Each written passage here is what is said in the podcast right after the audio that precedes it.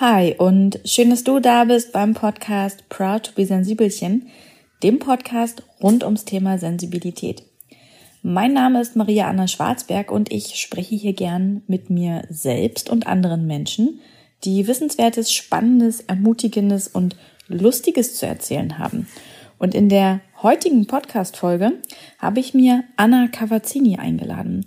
Anna ist Kandidatin für die Europawahl jetzt am 26. Mai 2019. Sie kandidiert für die Grünen und mit ihr spreche ich darüber, was eigentlich die Europawahl ist, warum wir ein EU-Parlament wählen, welche Vorteile das hat, welche Nachteile, was das für Herausforderungen mit sich bringt, aber vor allem auch, warum wirklich die Stimme von jeder und jedem Einzelnen von uns gefragt ist, welche Wichtigkeit das hat, welche Verbindlichkeit auch für Deutschland und wie einzigartig dieses Europaparlament weltweit ist. Anna berichtet natürlich auch davon, wie sie zur Politik gekommen ist, was sie motiviert, ähm, gerade auch so einen intensiven Wahlkampf durchzustehen. Ich bin sehr froh, dass ich sie gewinnen konnte für dieses Interview, dass sie sich die Zeit genommen hat, um ihr Wissen, ihre Erfahrungen zu teilen. Und das soll nochmal ein Info-Überblick sein zum Thema Europawahl. Und dann freue ich mich, euch alle am 26. in der Wahlkabine zu sehen, um euer Kreuzchen zu machen. Ähm, falls ihr euch unsicher seid an dieser Stelle nochmal, es gibt ein Valomat für die Europawahl. Könnt ihr ganz fix googeln und könnt noch mal reinschauen, welche Partei wirklich für euch ähm, eure Interessen widerspiegelt, damit das Kreuz auch an der richtigen Stelle landet. Jetzt wünsche ich euch ganz viel Freude mit der heutigen Folge. Hallo, liebe Anna, und schön, dass du im Podcast zu Gast bist. Bevor ich dich zur Europawahl gleich löchere, erzähl doch mal, wer bist du und was machst du? Ja, hallo, mein Name ist Anna. Ich bin 36 Jahre alt und gerade mache ich eigentlich nichts außer Wahlkampf. In Sachsen, Sachsen-Anhalt und Thüringen toure ich rum und bin ganz viel unterwegs, habe ganz viele Termine, aber in meinem eigentlichen Leben bin ich äh, Menschenrechtsreferentin bei Brot für die Welt. Also ich versuche, dass wir insgesamt auf der ganzen Welt die Lage der Menschenrechte ähm, verbessern und auch die Politik der Bundesregierung. Aktuell bin ich aber beurlaubt von diesem Job um eben Wahlkampf zu machen, denn ich möchte ins Europäische Parlament einziehen für die Grünen. Mhm. Was mich da als allererstes interessieren würde, ähm, da ich ja selbst auch zu den Grünen gegangen bin, was war, was war dein Beweggrund, dein Antrieb, deine Motivation, wirklich zu sagen, ich möchte da rein, ich möchte mitbestimmen und ich möchte auch so einen ganzen Wahlkampf mitmachen und auch durchstehen. Das ist ja auch wirklich harte, harte Arbeit. Mhm.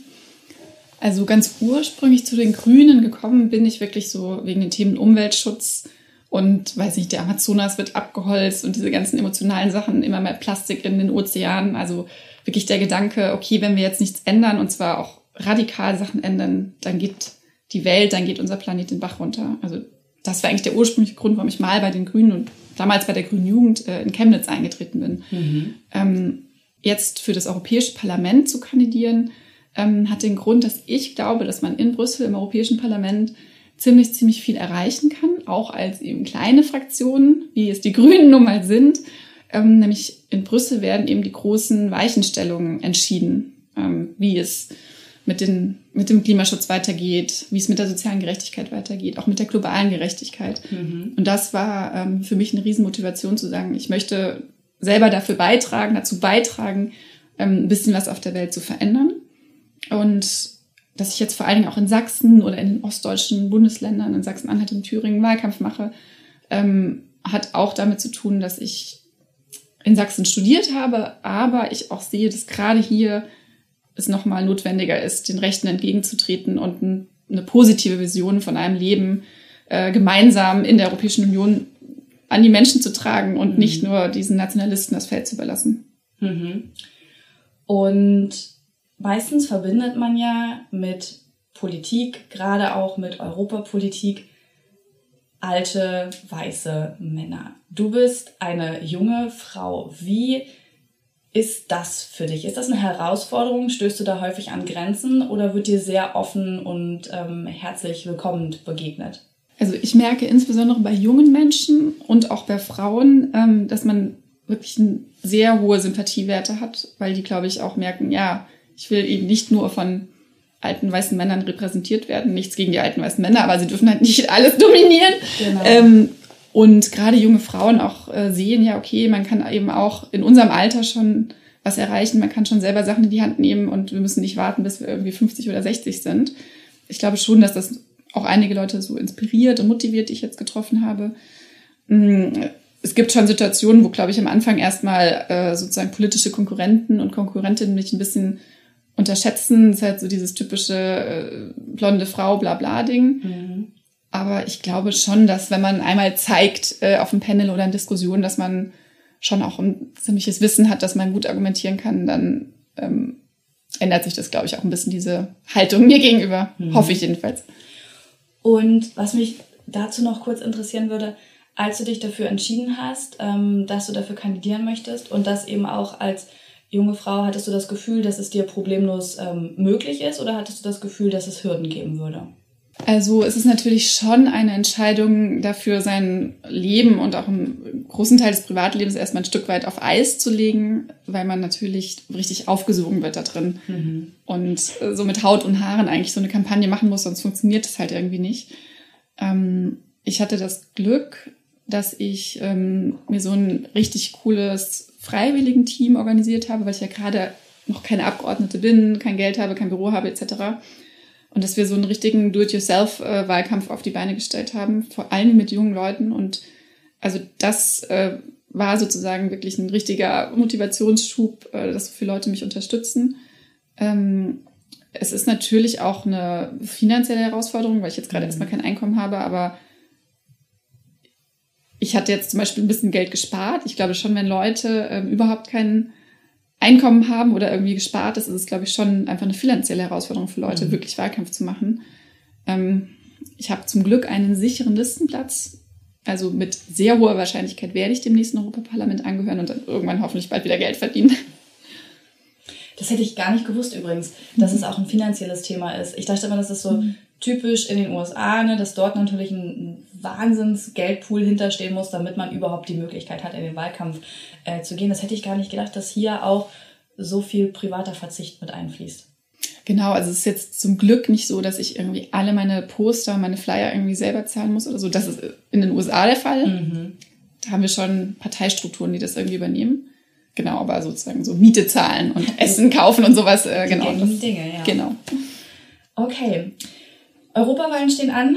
Du weißt auf jeden Fall darüber Bescheid. Ich habe so ein paar Fragen mitgebracht, um mal ein wenig Licht ins Dunkle zu bringen und auch noch Wähler und Wählerinnen zu motivieren, am 26. Mai wirklich kurz mal zu ohne zu gehen, einzustecken, zu wählen und sich damit zu beteiligen. Die wichtigste Frage gleich vorweg, was sind eigentlich Europawahlen? Ähm, ja, am 26. Mai und in anderen europäischen Staaten ist es teilweise an anderen Tagen, ähm, wählen wir die Abgeordneten des Europaparlaments. Und das heißt, wir entscheiden wirklich über die Zusammensetzung des Europaparlaments.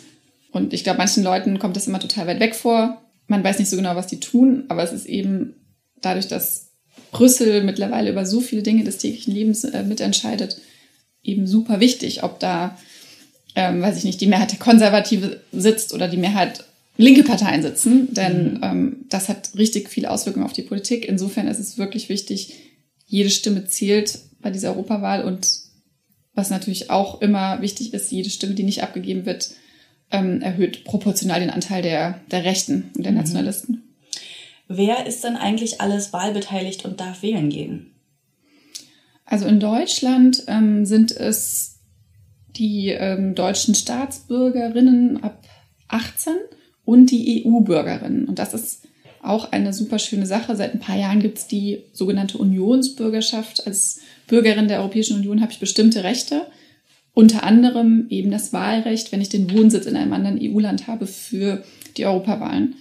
Wir Grüne fordern die Absenkung des Wahlalters auf 16, weil wir glauben, dass junge Menschen auch schon viel früher politisch aktiv sind, interessiert sind und auch schon mitwählen sollten. Aber leider konnten wir das bisher noch nicht äh, durchsetzen. Ja, gerade bei Fridays for Future sehen wir es ja, dass auch mhm. der Wille vor allem da ist, politisch mitzubestimmen. Was ist denn eigentlich genau ein Europaparlament? Wir kennen ja so häufig unsere Strukturen, aber was genau ist ein Europaparlament? Wie setzt sich das zusammen? Mhm. Ja, das Europaparlament ist wirklich das einzige ähm, direkt gewählte internationale Parlament der Welt. Es gibt ja auch noch die, weiß nicht, Generalversammlung der UNO mhm. oder den Europarat, aber da sitzen entweder entsandte Abgeordnete drin oder eben die Regierungen.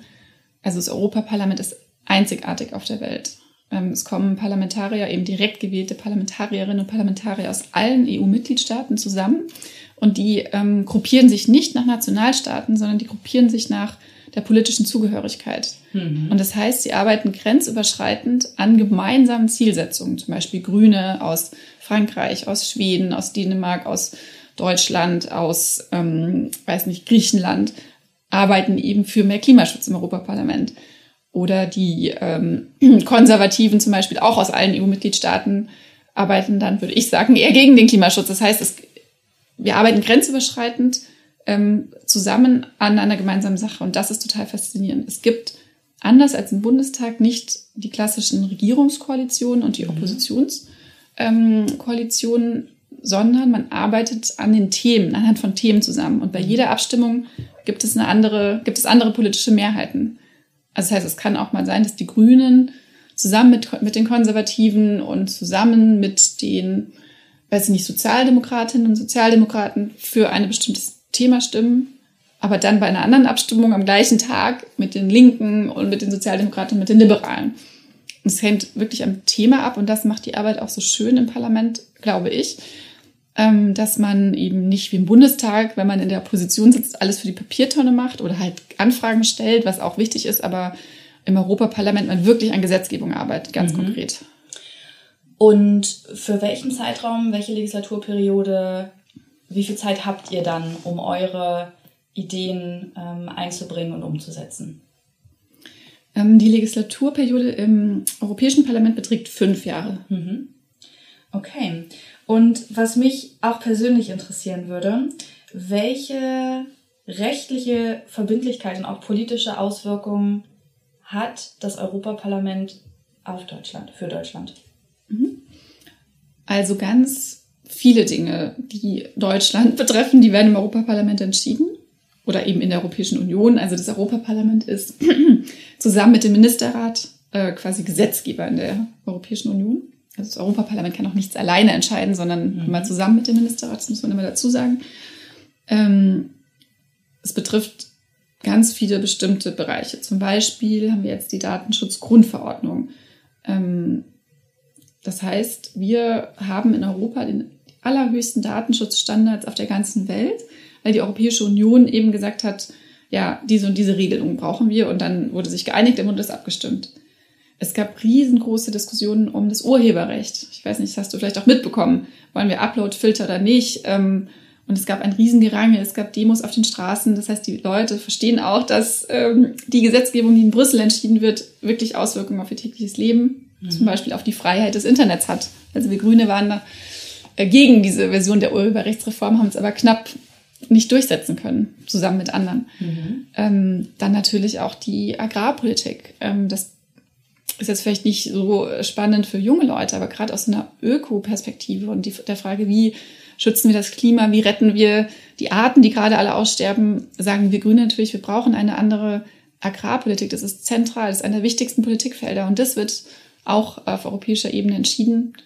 Dazu kommen natürlich die ganzen Produktstandards, Verbraucherschutzstandards, weil wir sind ja in einem Binnenmarkt und die Europäische Union legt halt eben Regeln für diesen Binnenmarkt fest. Mhm. Ähm, zum Beispiel, dass wir Elektroschrott ähm, wieder zurückgeben dürfen an die Verkäuferin oder die Händlerin. Das ist eine EU-Vorgabe. Oder die Sauberkeit von Trinkwasser ist auch ein EU-Standard. Emissionsgrenzwerte für Autos.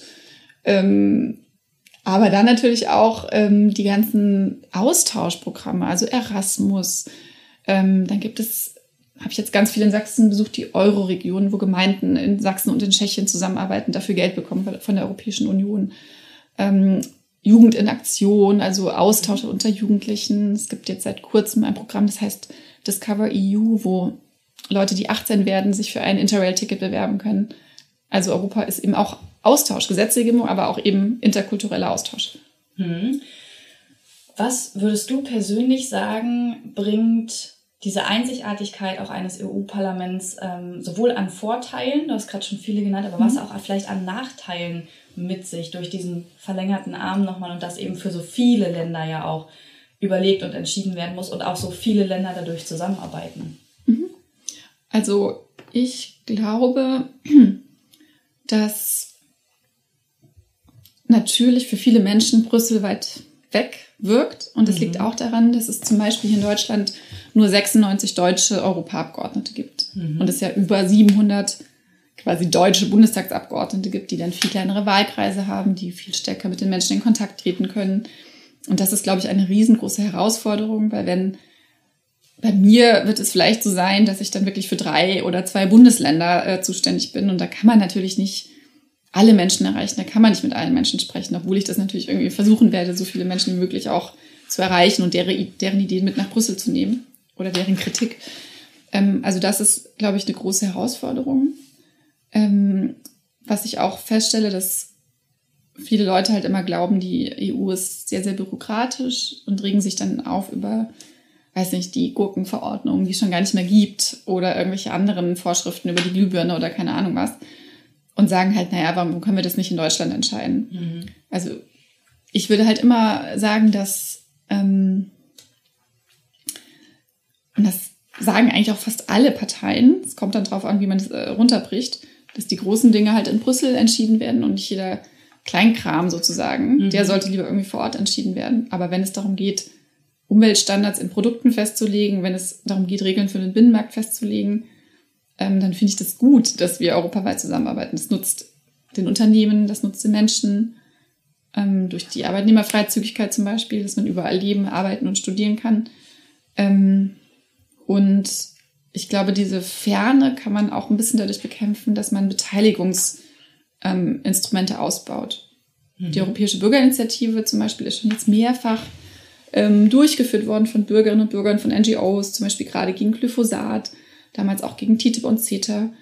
Und das ist Wahnsinn, wie sich doch dann eben Menschen überall in Europa gemeinsam für ein Thema einsetzen und so auch irgendwie europäische Politik beeinflussen. Wir wollen, dass die verbindlicher wird. Mhm. Wir wollen auch ein verbindliches Lobbyregister fürs Parlament, für den Rat und für die Kommission, damit halt nicht nur die Lobbyisten Einfluss haben, sondern auch eben die Umwelt-NGOs und die Bürgerinnen und Bürger. Mhm. Also das sind so ein paar Ideen, die wir haben, um diese Ferne so ein bisschen zu überbrücken zwischen ja. Brüssel und den Menschen. Ja, also kann ich sehr gut nachvollziehen, weil das auch immer wieder ähm, Vorurteile sind, die mir begegnen. Ne? Dieses, mhm. es ist so weit weg und ach naja, hat das dann am Ende wirklich, äh, wirklich mhm. Verbindlichkeit, wird das dann auch wirklich alles umgesetzt? Und ähm, was mich dazu noch kurz interessieren würde, wie, also das Gefühl ist häufig, dass es in Deutschland sehr lang dauert, ehe bestimmte Dinge umgesetzt werden dann. Ist das wieder so ein trügerisches Gefühl, so ein Vorurteil, was wir häufig haben, weil das bei einzelnen Sachen durchaus passiert? Oder ist Deutschland eigentlich sehr schnell in der Umsetzung dann? Also was wir beobachten können bei der Umsetzung ist ganz oft, dass Mitgliedstaaten oder auch die staatliche Ebene, also die bundesstaatliche Ebene wie Sachsen zum Beispiel, nochmal Bürokratie draufsatteln. Hm. Also da kommt eine Gesetzgebung aus Brüssel, da denkt sich die Bundesregierung, ach, ja, schön, müssen wir jetzt eh was ändern, das müssen sie eben in nationales Recht gießen ganz oft. Dann machen wir das noch dazu und das noch dazu. Und dann sind die Leute irgendwie sauer. Zum Beispiel bei, einem, bei so einem Förderprojekt in Sachsen, dem Kleinstprojektefonds für diese Grenzregionen, ist es irgendwie so, dass die Projektpartner schon irgendwie ab 250 Euro irgendwie ausschreiben müssen, was total Banane ist. Mhm. Ähm, das kommt aber nicht von der EU, das kommt von, von Sachsen. Also das heißt, wir haben ganz oft auch das Problem, dass die Mitgliedstaaten das irgendwie nicht so richtig korrekt umsetzen und dann immer das Böse auf Brüssel schieben mhm. und sagen, ja, das kommt ja alles vom bösen Brüssel. Es trägt nicht leider zur ähm, EU-Freundlichkeit ähm, ja, irgendwie bei. Ähm, dann ist es auch oft so, dass Deutschland auch ähm, manche Sachen gar nicht umsetzt, aber dann von der Kommission verklagt wird. Also wir hatten das jetzt schon ein paar Mal. Also die Kommission war natürlich auch überhaupt nicht damit zufrieden, wie Deutschland mit der ähm, Betrugskrise im Autosektor umgegangen ist und gesagt hat, naja, also Bundesregierung, ihr müsst da viel härter die Autoindustrie rannehmen und das ist natürlich super. In anderen Bereichen sieht man es auch. In Polen wollte die Regierung den letzten Urwald Europas abholzen. Und da hat der Europäische Gerichtshof gesagt, nö, das geht nicht, weil das widerspricht gegen ähm, Natura 2000. Also es gibt mhm. schon äh, sozusagen Kontrollmöglichkeiten von mhm. europäischer Ebene, die, nationale Ebene zu überwachen sozusagen. Mhm. Und die dann auch wirklich einfach verbindlich ist und sich die Länder nicht gegensperren können.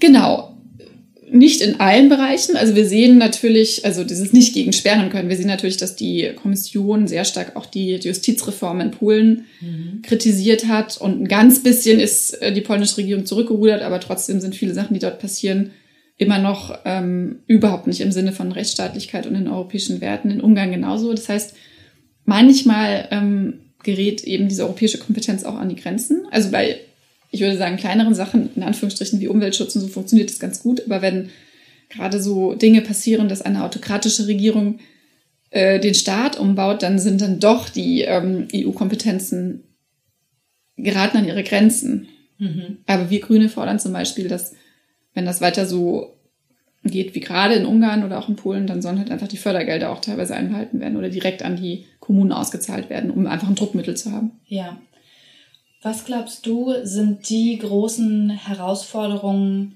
vor denen die EU wirklich jetzt in den nächsten Jahren steht? Mhm. Also ich glaube, aus einer grünen Perspektive ist es natürlich, dass wir ähm, viel schneller werden müssen beim Klimaschutz und bei dem Erhalt der Biodiversität, dass das eine der drängendsten Probleme unserer Zeit ist. Und die Europäische Union ähm, in den Mehrheiten, die es da ergibt, das fällt ja nicht vom Himmel die Entscheidung, sondern das sind konservative Mehrheiten dort, ähm, das gerade noch verhindern. Mhm. Und das ist das, wofür wir auch am allermeisten gerade bei den Europawahlen jetzt kämpfen. Und wir, aber auch ja, natürlich Akteure wie Fridays for Future sagen, die nächste Europawahl ist auch einfach eine Klimawahl, weil die Menschen können entscheiden, sozusagen, finden sie es wichtig oder finden sie das nicht wichtig. Dann gibt es aber natürlich noch viele EU-interne Herausforderungen. Also ich habe schon erwähnt, es ist die Wertedebatte. Ähm, und die Verletzung von Rechtsstaatlichkeit, ähm, wo wir eben es noch nicht geschafft haben, die Regierung, die das betrifft, so ein bisschen im Zaun zu halten und, und sie wieder äh, auf diesen Weg der Rechtsstaatlichkeit zurückzuführen, sage ich mal. Ähm, es ist immer noch so, dass wir keine gescheite Regelung haben, wie wir das Dublin-System, also so die Asylpolitik so reformieren, dass wir erstens niemanden im Mittelmeer trinken lassen, Zweitens aber auch natürlich die Länder an den Außengrenzen entlasten, weil es kann nicht sein, dass Italien und Griechenland die ganzen Flüchtlinge nehmen und Deutschland oder irgendwie andere Länder sagen, nee, wir wollen wir nicht.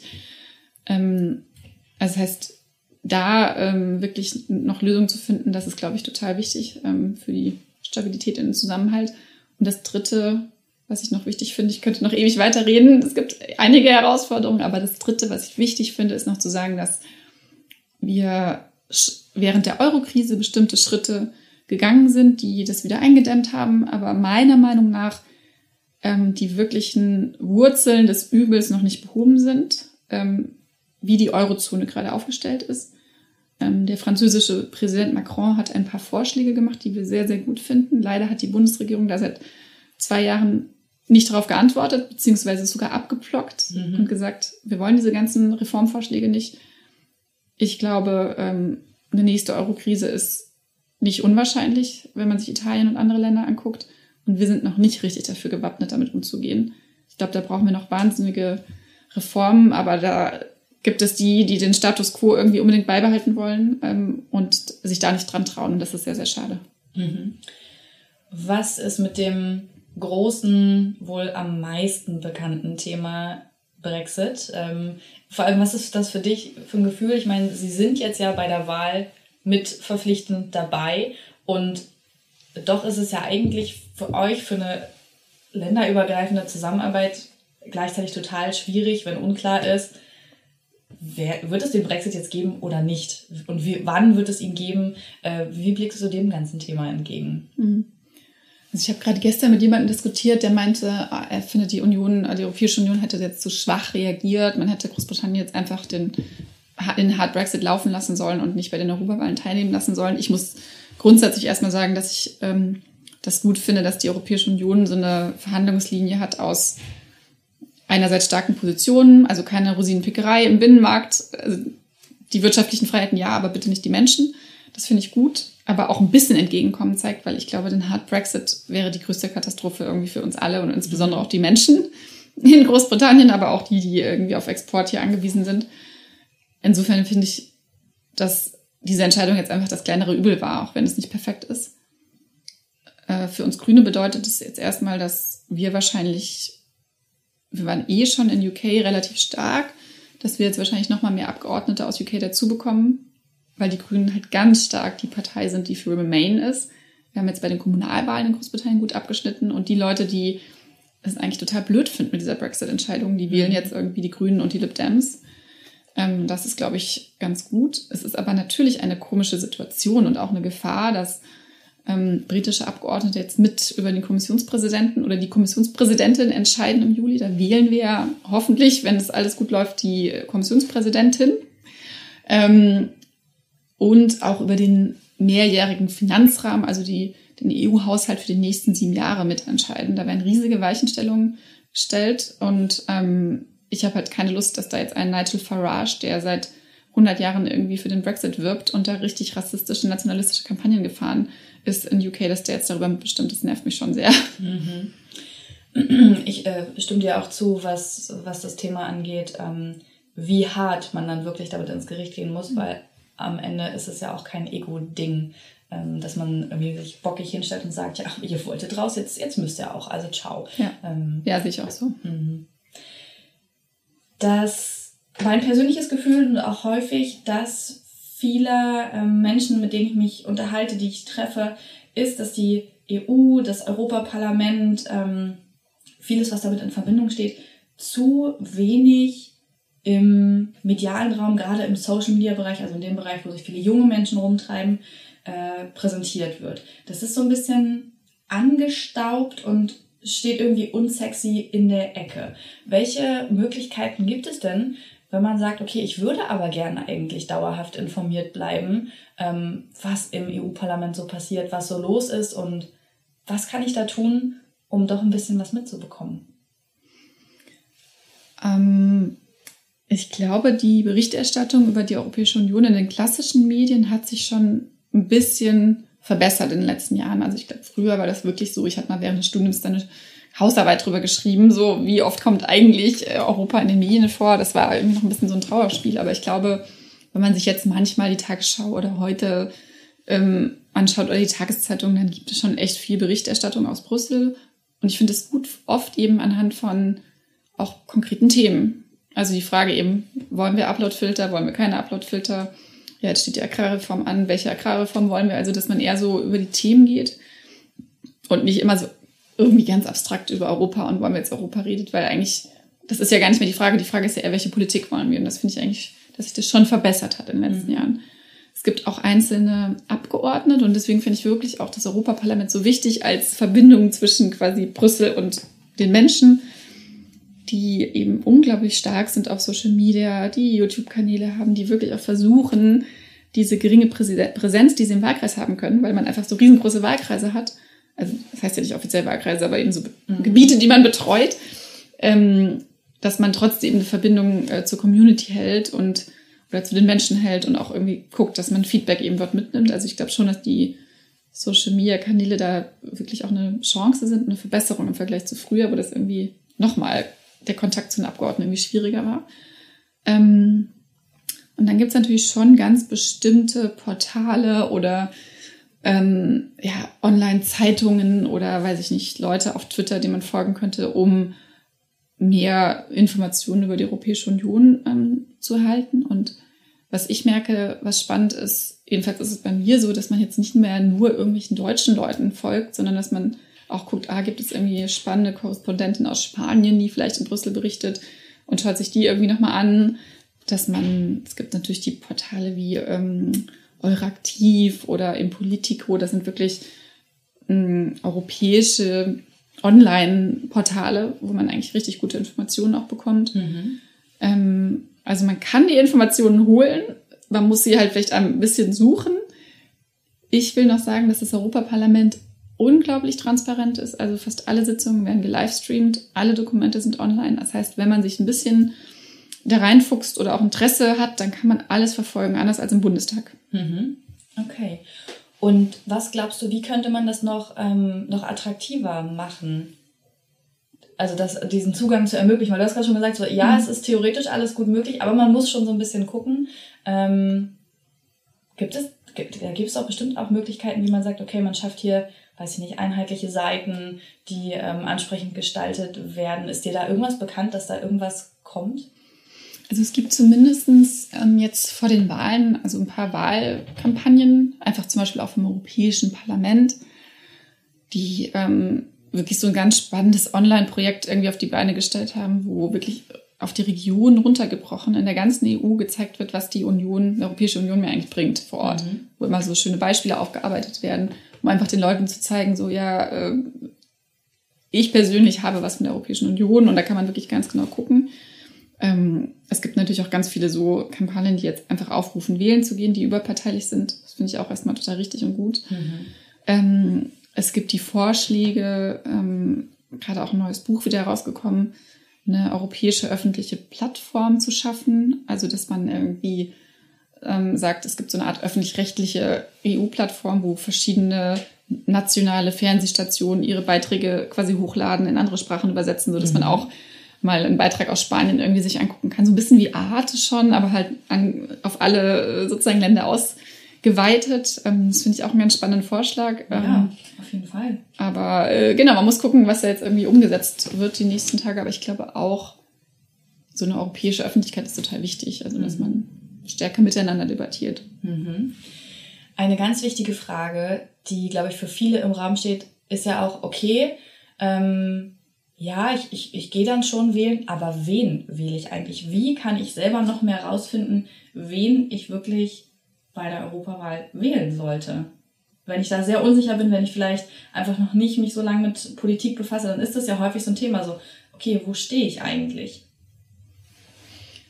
Ähm, es gibt einerseits die klassischen so Kandidatenforen, also ich war jetzt auch gefühlt auf schon 180 im Wahlkampf sozusagen von diesen, wo man mit Vertreterinnen aller Parteien ähm, diskutiert. Also manchmal haben Verbände eingeladen, die Europa-Union, äh, die IHK oder was weiß ich was. Letzte Woche war ich auf der Landeszentrale, ähm, in der Landeszentrale für politische Bildung in Leipzig. Also ganz viele ähm, bieten solche Kandidatenforen mhm. an, vor allen Dingen in den größeren Städten. Das kann ich auch nur empfehlen.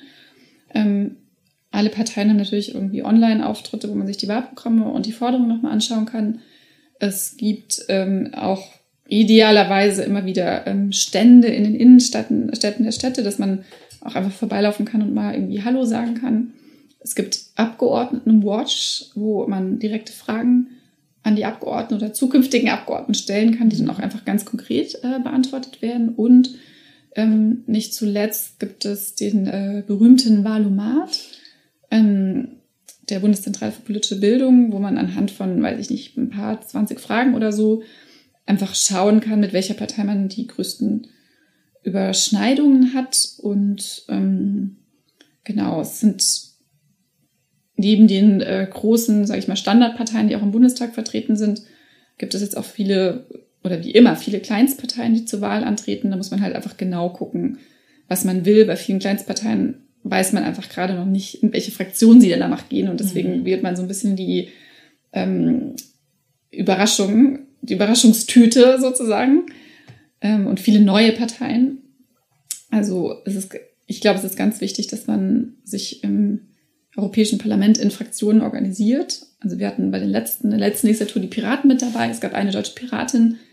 Es war einfach klar, dass die alleine äh, da nicht so viel reißen kann und deswegen hat sie sich den Grünen angeschlossen und hat da einfach eine krass gute Politik gemacht und hat irgendwie sozusagen sich in der Fraktion äh, bei den Grünen total mitgearbeitet als ganz normale Abgeordnete. Ähm, genau. Okay. Ich habe zum Abschluss noch drei kleine Fragen. Mhm. Und die erste Frage ist, Anna, bist du oder würdest du von dir selber sagen, du bist ein sensibler Mensch? Ich glaube schon, weil so Sachen wie, es ist die Frage, wie man das definiert, aber wenn es jetzt Leuten um mich herum schlecht geht, dann finde ich das auch irgendwie total scheiße, dann geht es mir irgendwie auch schlecht ähm, wenn Leute ähm, Kritik an mir üben, kommt es so ein bisschen drauf an. Also wenn es irgendwie rechte AfDler sind, die mich anpöbeln, dann geht mir das sozusagen am vorbei. Aber wenn es jetzt sozusagen fundierte Kritik ist und Leute irgendwas total scheiße finden, was ich mache, dann denke ich da schon noch drüber nach. Also wenn das äh, sensibel ist, dann glaube ich, äh, würde ich sagen, ja. okay. Und hast du ein Buch, wo du sagst, oh, das würde ich gerne empfehlen, das würde ich gerne mit auf den Weg geben, das ist, das ist gut, das ist spannend, das ist informativ? Zu Europa oder einfach ein Roman? Kann, kannst du was aussuchen, wie du magst.